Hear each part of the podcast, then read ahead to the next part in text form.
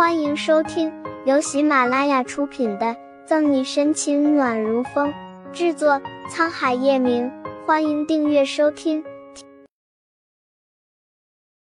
第十七章，宋毅，你和他五行相冲。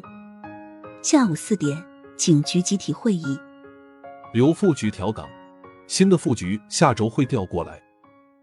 杨局，新副局是哪儿来的？谁呀？我们认识吗？三队的张队长，外号张八卦，一连问了三个问题。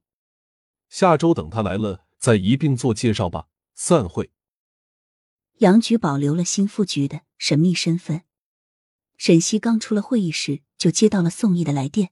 他接通，宋大师，可是又算到我的好卦了。电话那端传来男人磁性低沉的嗓音：“本大师算到你最近有血光之灾。”需请本大师吃一顿大餐方可化解，所以本大师千里迢迢的赶到警市，帮你化解血光危机。沈西抬起手看了一下腕表，笑着道：“你挑地方吧，我过会儿去找你。”沈西提前下班去餐厅找宋怡，远远望去，那家伙依然是斯文的白衣黑裤，戴着金框眼镜，看起来就像是一位学识渊博的俊雅教师。身上没有半点当年身为特种兵的严肃冷酷。自己开车过来的。宋毅抬起手推了推镜框，沈西坐在他的对面。没有打车过来的。车坏了。不是，有人不让我开车。说来话长，我先点菜，再跟你慢慢说这事儿。沈西拿起菜单，将服务员喊了过来。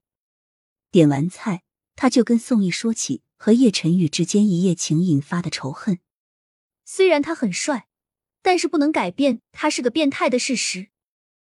叶晨玉简直就是死变态的代名词。沈西吐槽着：“等一下，你说那个男人叫什么名字？”叶晨玉。沈西秀眉蹙了一下，紧盯着宋毅的神色：“怎么，你认识？”宋毅一脸眸底的深沉。勾唇笑了笑，谈不上听说过。如果你说的那个男人有一双红眸的话，对呀，红眸，特别妖也特别漂亮。沈西有些意外，宋毅竟然认识叶晨玉，问道：“他到底是什么人啊？”我觉得杨局对他挺客气的。宋毅眯了眯眼睛：“你都跟人家睡了，还不知道人家的底细？”沈西俏脸红了红，还真不知道。我们只谈欢不谈爱，没交情的。算了，不说他。你怎么回来了？有事？没事，不干了。不干了？宋局长，你莫非真的要改行全职当算命先生？宋毅一笑，还真有此打算。反正我待在警市几年也腻了。你爸能把你打死，你信不信？沈西没将他的话当真。当年宋毅出任务的时候，腿上受了枪伤，虽然不影响正常行动，却已不再是合格的特种兵，所以他老爸就将他丢到警室。他从一个普通刑警一路拼到了局长的位置上。当算命先生多好，偶尔还能救人。比如，我现在就能救你。我给你算了一卦，你最近将有血光之灾，这危机跟男人有关系。根据你方才所说，那个男人无意外就是叶晨玉。我算过了，你和这个男人五行犯冲，命中相克。简而言之，赶紧离开他，否则他会给你招来杀身之祸。